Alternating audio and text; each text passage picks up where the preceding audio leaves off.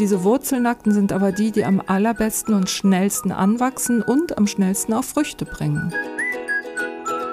Einfach natürlich Gärtnern. Paula Thelen im Gespräch mit Sabine Klingelhöfer.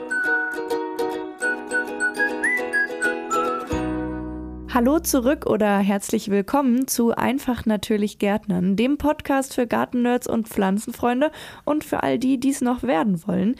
Ich bin Paula Thelen, ich bin Journalistin bei Radioaktiv und ich sitze hier regelmäßig zusammen mit Sabine Klingelhöfer.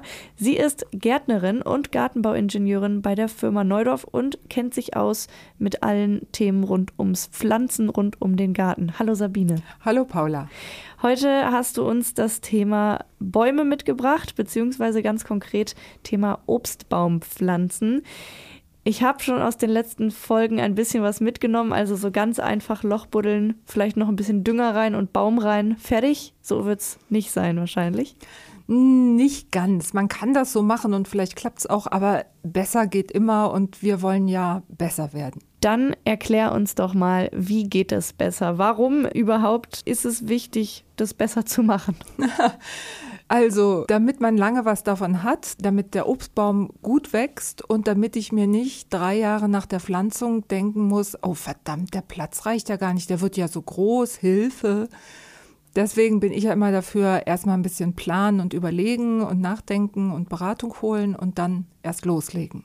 Und jetzt sprechen wir heute speziell über Obstbäume. Wie sinnvoll sind denn so Obstbäume im Garten? Also Obstbäume, finde ich, sind das Beste, was man machen kann. Erstens mal ist Bäume pflanzen, wie wir ja inzwischen alle wissen, super gut fürs Klima, weil da wird ganz viel CO2 gebunden. Also eigentlich müsste man im Garten einen Wald pflanzen. Deswegen Bäume im Garten und Obstbäume. Man kennt diese tollen Obstbaumblüten. Obstbäume sind toll für alle möglichen Insekten, für Honigbienen, Wildbienen, Hummeln, andere Insekten. Also das, das ist so ein ganzes äh, Biotop, was sich nur um so einen Apfelbaum herumrankt. Und deswegen finde ich Obstbäume klasse. Und ich finde auch, die schmecken immer besser, selbst wenn man Bio-Obst kauft. Ein eigener Apfel, der schmeckt viel besser als alles, was man kaufen kann. Das süße Pendant zum Gemüsegarten also.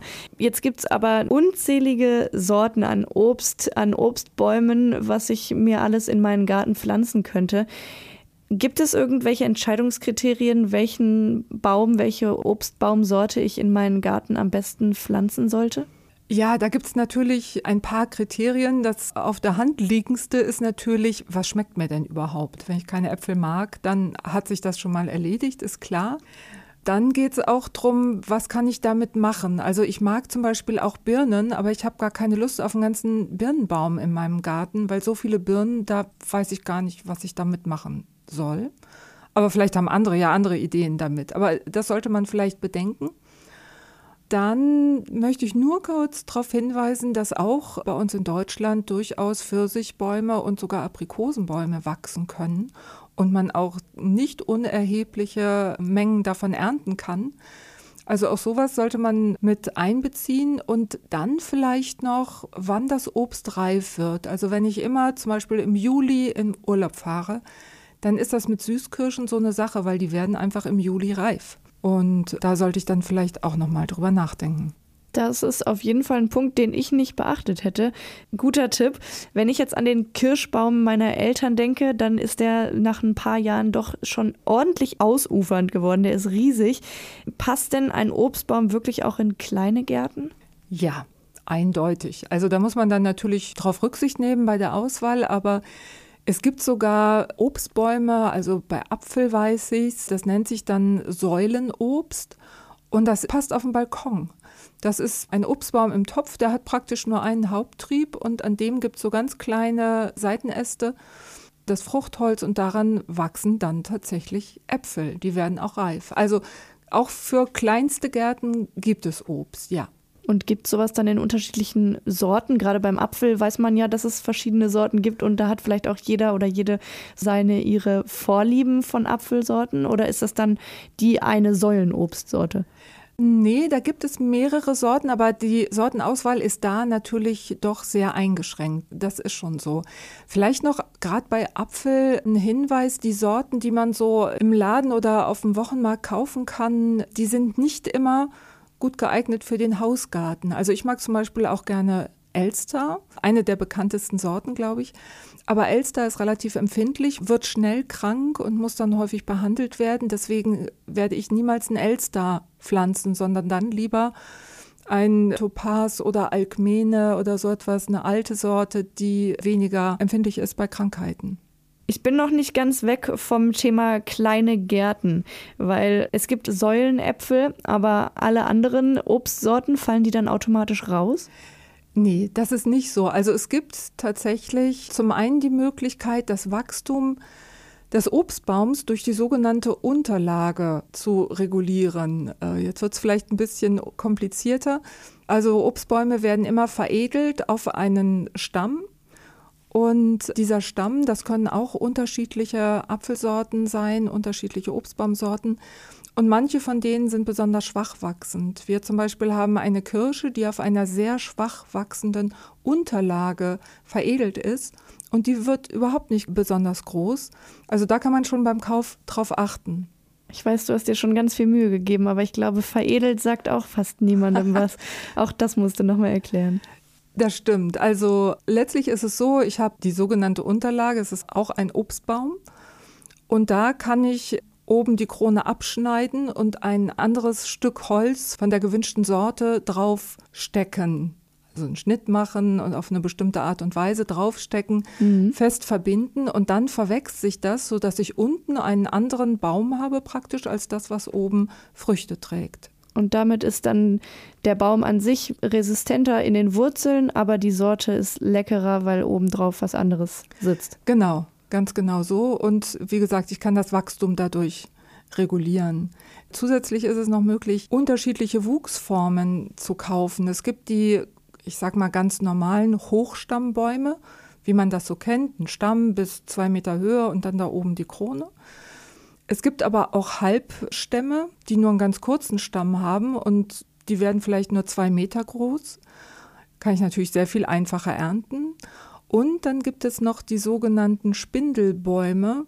Das sind Bäume, die auch klein bleiben, die schon ganz unten, also die gar keinen richtigen Stamm in dem Sinne haben, sondern schon ab 30 Zentimeter die ersten Seitenäste haben. Und diese Spindelbäume kann ich übrigens auch sehr gut als Spalierobst ziehen. Wenn man also richtig in den Obstanbau einsteigen möchte und seinen Platz im Garten nutzen will. Nee, gar nicht mal nur so, sondern an vielen alten Häusern kennt man das vielleicht noch, dass da die Obstbäume direkt an der Wand stehen und dann durch Drähte in die gewünschte Form gebracht werden. Also die sehen aus wie, wie sage ich das denn? Also die sind nur eindimensional, die haben nur Seitenäste in eine Richtung und gehen nicht in die Breite.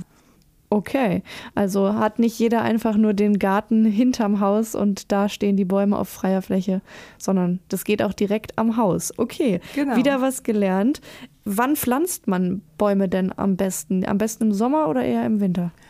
Ja, jetzt komme ich wieder. Ne? Das kommt auch wieder drauf an.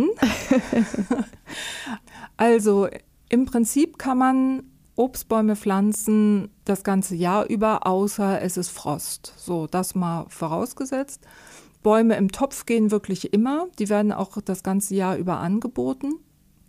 Ich würde trotzdem nicht empfehlen, die im Sommer zu pflanzen, weil ich dann einfach so aufs Gießen aufpassen muss. Da muss ich so viel gießen.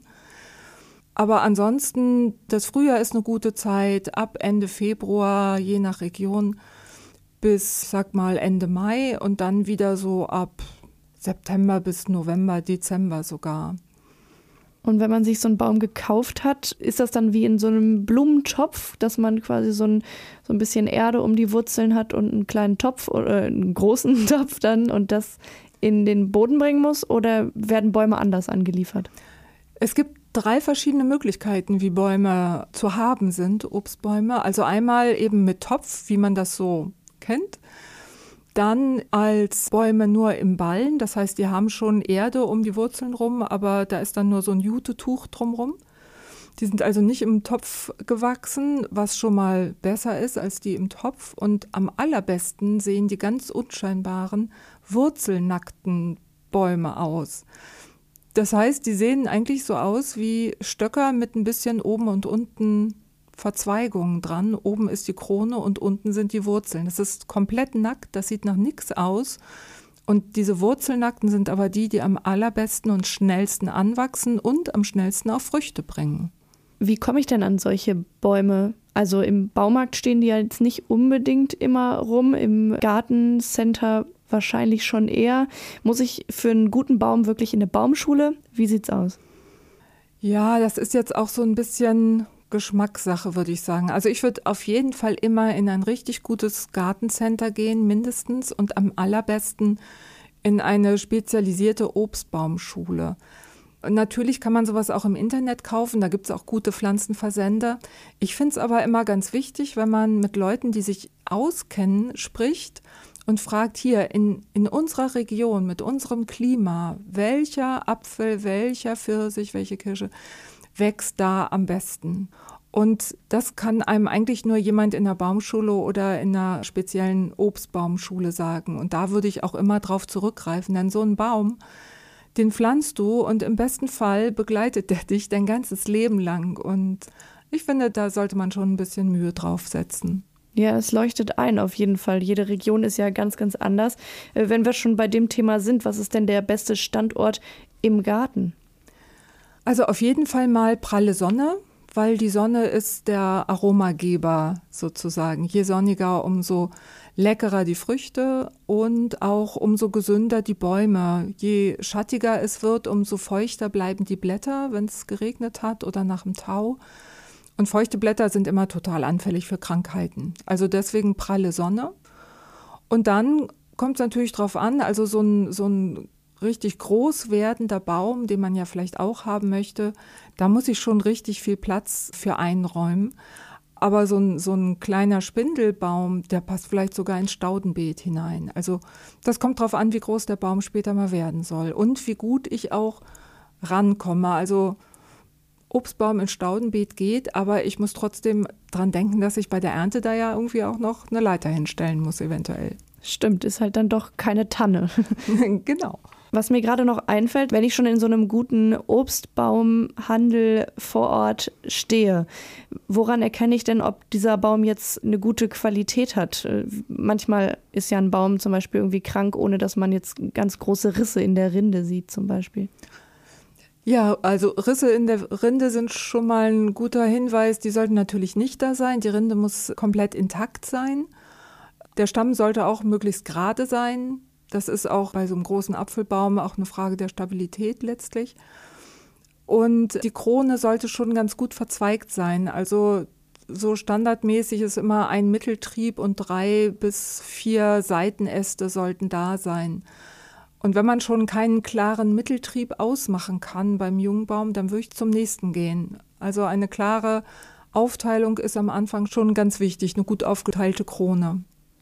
Gibt es denn da so eine Faustregel, wenn, wenn ich jetzt, keine Ahnung, drei Apfelbäume der gleichen Sorte zur Auswahl habe und der eine ist noch viel jünger als der andere oder einfach dünner, kleiner, wie auch immer. Ähm, Gibt es da eine Faustregel, was sinnvoller ist, um das äh, einzupflanzen? Ach, eigentlich nicht, weil beim Obstbaum, da rechne ich ja sowieso eher in Jahren als in, in Monaten. Insofern, ich würde immer empfehlen, wurzelnackte Bäume zu pflanzen, wie gesagt, weil die einfach am schnellsten anwachsen.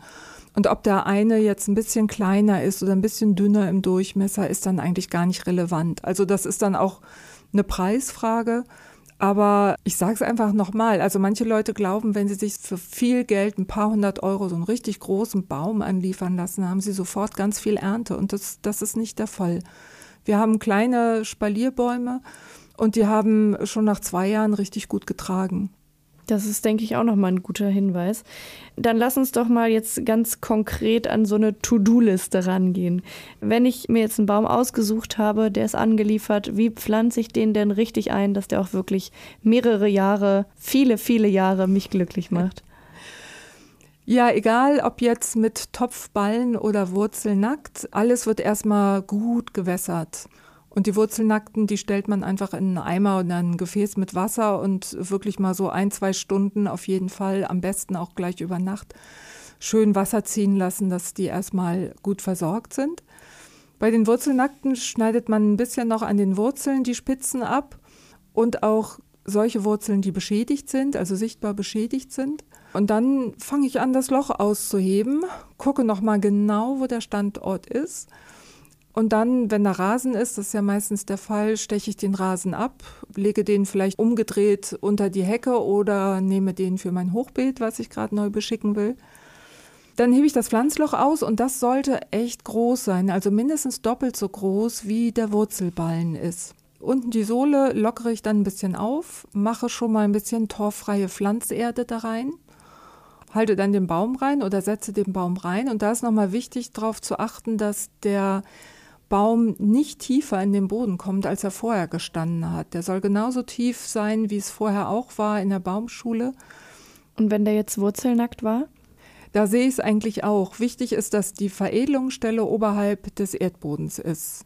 Ansonsten kommen da, wenn die unterhalb des Erdbodens ist, kommen da neue Austriebe raus, die ich an der Stelle nun wirklich gar nicht haben will. Und noch ein Geheimtipp, der natürlich gar nicht geheim ist, aber gleich beim Pflanzen einen Flock in den Boden hauen.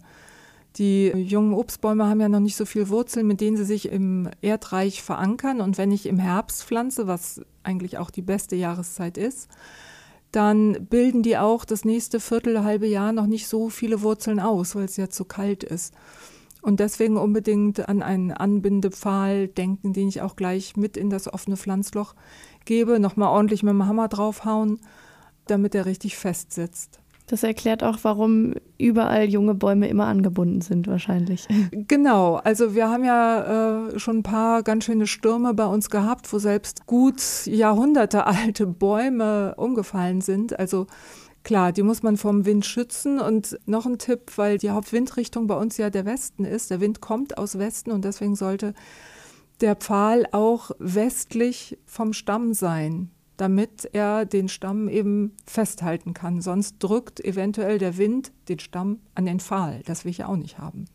Manchmal sieht man das auch, dass zwei Pfähle gegenüber quasi stehen und der Baum so in der Mitte eingebunden ist. Ist das sinnvoll, sinnvoller oder hat das irgendeine besondere Bedeutung? Also ich finde, das macht Sinn, wenn es so Straßenbäume sind, die wirklich von allen Seiten Wind kriegen und richtig viel im Hausgarten. Meistens hat man ja noch eine Hecke drumherum, da stehen Häuser, also da ist es, finde ich, nicht so wahnsinnig wichtig. Also ein, ein Fall reicht meiner Ansicht nach. Es gibt übrigens auch hier was für, für die Könner unter den Zuhörern, Untersuchungen aus Holland, die zeigen, dass es eigentlich auch reicht, wenn man nur so ein halb Meter hohen Pfahl nimmt und nur im unteren Bereich den Baum anbindet. Angeblich macht er dann schneller Wurzeln. Klingt spannend. Ja, ja, also da gibt es ganze Forschungsfelder zu dem Thema. Beim ersten Hören irgendwie nicht ganz einleuchtend, aber wenn das geforscht ist, dann kann man es ja mal ausprobieren, wenn man sich traut. Ja, genau. Okay, also der Baum ist da jetzt drin in dem Loch, der Pflock ist auch direkt mit drin, der Baum ist angebunden. Wie geht's weiter? Ja, und dann, wie ihr vermutlich schon euch gedacht habt, wird natürlich die Erde wieder eingefüllt. Und da macht es auch Sinn, gleich in diese Aushuberde nochmal Pflanzerde unterzumischen. Meistens ist der Boden vielleicht nicht optimal, entweder er ist zu fest oder er ist zu sandig und dann hilft es einfach dem Anwachsen, wenn man gute Pflanzerde reinbringt. Die sollte natürlich torffrei sein und damit vermischt man diesen Aushub. Dann füllt man das Loch auf, tritt nochmal an, nicht drauf rumtrampeln, sondern der Baum lebt. Und es soll einfach nur ein fester Bodenschluss sein zwischen Erde und Wurzeln. Man kann vielleicht noch mal ein bisschen am Stamm ruckeln, dass die Erde noch in die Zwischenräume rieselt und danach dann antreten. Ja, und dann ist eigentlich nur noch das Gießen notwendig, richtig ausführlich. Und dabei hilft es, wenn man den Aushub wieder an Ort und Stelle gebracht hat, wenn man so einen, sozusagen so einen kleinen Wall, einen sogenannten Gießrand um den Baum herum bringt. Das ist einfach so ein Damm, der verhindert, dass das Wasser gleich sonst wohin läuft. Also richtig viel Wasser direkt nach dem Pflanzen drauf oder auch regelmäßig danach noch in den Wochen? Also direkt nach dem Pflanzen mindestens mal so 20 Liter. Und dann kommt es eben auf das Wetter drauf an. Wie warm ist es? Was habe ich auch gepflanzt? Also Wurzelnackte, die haben ja auch oben kein Laub. Die brauchen nicht so viel Wasser wie ein Baum, den ich im Topf gekauft habe, der noch Laub hat. Aber ja, die nächsten Wochen einfach, wenn es richtig, ich sag mal, wenn es eine ganze Woche nicht geregnet hat, immer wieder gießen, damit die Wurzeln erstmal richtig schön anfangen zu wachsen. Wie steht es mit dem Thema Dünger? Muss der irgendwie am Anfang oder irgendwann regelmäßig gedüngt werden? Also wenn man das mit dieser Pflanzerde macht, von Neudorf gibt es ja die Neudehum-Pflanzerde, da ist schon ein organischer Dünger drin. Da brauche ich nach dem Pflanzen jetzt erstmal nichts zu machen, aber so für die weitere Pflege sollte man im Frühjahr, gleich im März, wenn es so anfängt mit dem Wachstum, sollte man gleich einen organischen Dünger reinbringen. Wir haben da den AZ Beeren- und Obstdünger. Der hat besonders viel Kalium, was für die Reifung der Früchte ganz gut ist. Aber wenn ich jetzt ältere Bäume im Garten stehen habe, dann brauche ich die nicht mehr regelmäßig düngen. Doch, da freuen die sich auch drüber. okay, wann, wie viel? Ja, immer im Frühjahr, immer im März. Gerade bei Obstbäumen, die ja jahrelang am gleichen Standort stehen, sind ja die Nährstoffe aus dem Boden irgendwann verbraucht. Die hat er sozusagen aufgegessen, der Baum, und es kommt nichts nach. Deswegen sollte man da schon nach Anleitung eben eine kleine Gabe geben und das jedes Jahr. Okay. Wie steht es denn mit der Optik von so einem eingepflanzten Baum? Mehrere Aspekte spuken mir gerade im Kopf rum. Nämlich einerseits mag ja jeder seinen Boden anders. Äh, ich habe mehrere Aspekte spuken mir im Kopf rum. Nämlich weiß ich, dass ein Baum bei uns im Garten damals so ein bisschen Erde drumherum hatte und dann so leicht gepflastert, ein kleiner Kreis drumherum und dann wieder Rasen. Da habe ich jetzt aber dann nackte Erde. Ist das also gewollt oder pflanze ich da tatsächlich Rasen drauf oder sowas? Dann habe ich aber wieder keinen kein Gießrand. Ja, was du beschreibst, ist die sogenannte Baumscheibe. Also wenn der Baum im Rasen steht, diese nackte Erde drumherum, die ist nur aus praktischen Gründen da, weil ich mit dem Rasenmäher einfach nicht direkt an den Stamm komme. Ich denke da auch gerade an meine Nachbarin, die hat einen Mähroboter und dachte, das macht dem Baum ja gar nichts, wenn der Mähroboter da immer gegendötzt und der fährt ja dann von alleine zurück. Und ich dachte, oh nein, tu es doch dem Baum nicht an. Also auch der Mähroboter soll bitte nicht dagegen stoßen.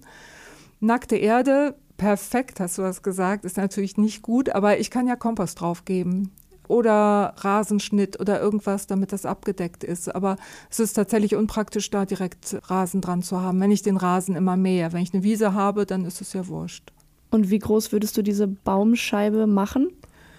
Also nur so groß, wie ich es für das Rasenmähen brauche. Vielleicht so 20, 30 Zentimeter also im Durchmesser 40 bis 60 Zentimeter, das reicht eigentlich schon aus. Wieder einiges gelernt. Mama, Papa, anders machen beim nächsten Mal. okay, also wenn der ganze Garten jetzt ausgestattet ist mit neuen Obstbäumen oder vielleicht alte auch noch da waren, wie kümmere ich mich denn regelmäßig darum? Wir haben jetzt gerade schon über das Düngen gesprochen, aber muss ich weiter pflegen? Sicherlich. Genau, du ahnst es. Es gibt beim Obstbaum-Thema, das große, große Thema Baumschnitt, wo viele Leute so ein bisschen Angst vor haben und wo wir auf jeden Fall nochmal eine extra Episode drüber machen. Äh, der Baumschnitt, den kann man auch weglassen, aber dann werden die Früchte immer kleiner und die Gefahr von Krankheiten steigt, weil einfach immer mehr Laub da in der Krone ist. Die Reifung verzögert sich, weil die Sonne nicht mehr auf die Früchte trifft und so. Also Baumschnitt ist notwendig. Und die beste Zeit ist ab Ende Februar bis zum, ja, was weiß ich, bis Mitte, Ende März kann man sehr gut Bäume schneiden. Auf keinen Fall im Dezember, Januar, wenn massive, tiefe Fröste drohen, weil die vertragen sich nicht mit dem Schnitt. Das heißt, wenn ich geschnitten habe und direkt danach kommt minus 10 Grad, dann dringt der Frost ziemlich tief in das Holz ein und das ist nicht gut. Also am besten ab Ende Februar bis in den, eigentlich kann ich bis in den April hinein Bäume schneiden. Da ploppen bei mir direkt mehrere Fragen auf, aber du hast es schon gesagt, wir machen dazu eine eigene Episode. Gibt es noch weiteres, was wir beachten müssen bei Obstbäumen? Ja, man kann die Stämme der Obstbäume auch noch weiß streichen. Das hast du vielleicht auch schon mal gesehen. Das wird inzwischen wieder vermehrt gemacht, sogar an Straßenbäumen. Und das ist ein ganz guter Trick, um Rindenrisse zu vermeiden. Und zwar treten Rindenrisse gerne auf, wenn es Ende des Winters schon ein bisschen wärmer wird, die Sonne schon Kraft bekommt. Und dann knallt die zum Teil im Februar auf die eine Seite des dunklen Stammes, der sich dann richtig schön erwärmt. Und auf der anderen Seite, wo die Sonne nicht hinkommt, ist aber vielleicht noch minus drei Grad. Und durch diese Temperaturdifferenzen kann die Rinde, weil sie nicht mehr so elastisch ist bei niedrigen Temperaturen, kann nicht mehr mitkommen und reißt dann. Und das ist immer eine Gefahr für den Eintritt von Pflanzenkrankheiten. Nimmt man da eine spezielle Farbe oder also kann diese Farbe was Besonderes oder kann man da eigentlich jede weiße Farbe nehmen, die für Holz geeignet ist? Äh, nee, nee, also keine, keine Holzfarbe, sondern das muss schon ein spezieller Kalkanstrich sein.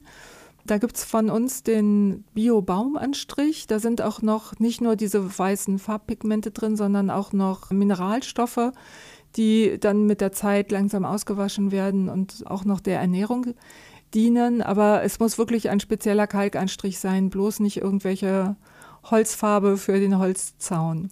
Und das streicht man am besten auch erst so tatsächlich im Februar an die Stämme dran, an Stämme und an vielleicht ein paar dickere Äste, wenn schon da sind. Wenn man jetzt die ganze Pflege so gemacht hat, wie du es gerade beschrieben hast, alles nach Anleitung, sich kleinlichst an alles gehalten hat, dann können ja immer noch Probleme auftreten. Irgendwelche Schädlinge zum Beispiel, die vom Nachbarn rüber geflattert kommen, kriegt man meistens wahrscheinlich irgendwie in den Griff, wenn man sie erkennt. Aber wenn jetzt zum Beispiel der Obstbaum gar kein Obst kriegt, keine Früchte trägt, wie, wie kann ich das klären? Da kann ich ja dann nicht einfach ein Insektizid aufsprühen und hoffen. Das stimmt. Wobei bei den Schädlingen ist das eigentlich gar nicht so wild. Wenn ich einen abwechslungsreichen, natürlichen Garten habe mit vielen Blüten, dann sind auch viele Marienkäfer und andere Nützlinge da und die helfen dann schon ganz gut bei der Schädlingsabwehr. Aber es kann tatsächlich mal auftreten, dass man einen Baum gepflanzt hat und hey, da sind gar nicht so viele Äpfel dran, wie ich, wie ich gedacht habe.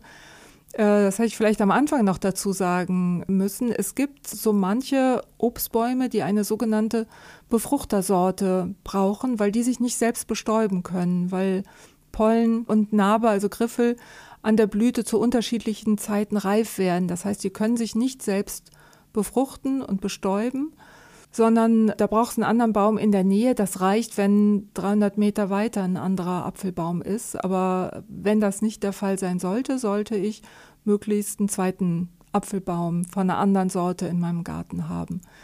Also das kann ein Grund sein oder, was ich natürlich nicht hoffe, aber wenn ich in meinem Garten null Blüten habe und auch in der Umgebung nicht viel Blüten sind, dann sind natürlich auch keine Bestäuberinsekten da. Dann warum sollte denn eine Honig oder eine Wildbiene in meinen Garten kommen und sich auf den Apfelbaum stürzen, wenn ich ansonsten niemals irgendwelche Blüten für sie anbiete? Also alles, was man tut, um mehr Insekten in den Garten zu kriegen, ist auch gut für letztlich für die Ernte der Apfelbäume. Und eine letzte Frage kommt mir gerade noch in den Kopf. Ich erinnere mich, dass nicht jedes Jahr die Ernte gleich groß war, bei unserem Birnenbaum jedenfalls. Ist das normal, beziehungsweise bei welchen Bäumen muss man das mit einberechnen? Also ich kenne es auch tatsächlich von Apfel- und Birnbäumen. Und das ist tatsächlich ganz normal, gerade wenn es in einem Jahr ganz besonders viel Äpfel gab, weil die Bedingungen einfach top waren, dann muss er sich tatsächlich im nächsten Jahr ein bisschen ausruhen. Und dann gibt es im nächsten Jahr vielleicht wirklich spürbar weniger Äpfel. Aber das ist nicht unbedingt sofort ein Grund zur Sorge. Das ist wirklich ein ganz normaler Vorgang, nennt sich Alternanz. Gibt also auch da einen Fachbegriff für und da muss man sich dann keine Sorgen machen. Ich glaube, damit haben wir alles abgearbeitet, was sich zum Thema Obst Baumpflanzen so erzählen lässt. Fürs Erste jedenfalls. Wie immer zum Abschluss, Sabine, was sind deine drei Tipps für gesunde und fruchtige Obstbäume im Garten? Ja, der erste Tipp ist auf jeden Fall wirklich bei der Sortenauswahl sich richtig Gedanken machen, sich richtig überlegen, gut beraten lassen, gut auswählen und im Zweifelsfall also bitte nicht irgendeinen Apfelbaum beim Discounter kaufen, sondern gute Qualität kaufen. Das zweite, meine absolute Empfehlung ist, wurzelnackte Bäume zu pflanzen, wegen der genannten Vorteile. Und das dritte ist, bei der Pflanzung wirklich sorgfältig sein, nur pflanzen, wenn man selber Zeit und ich sage sogar mal innere Ruhe hat, damit man sich wirklich richtig gut um den zukünftigen Begleiter im Garten kümmern kann richtige Wertschätzung für den Garten fängt wahrscheinlich in einem selbst an. Vielen Dank, Sabine, für all den Input zum Thema Obstbäume.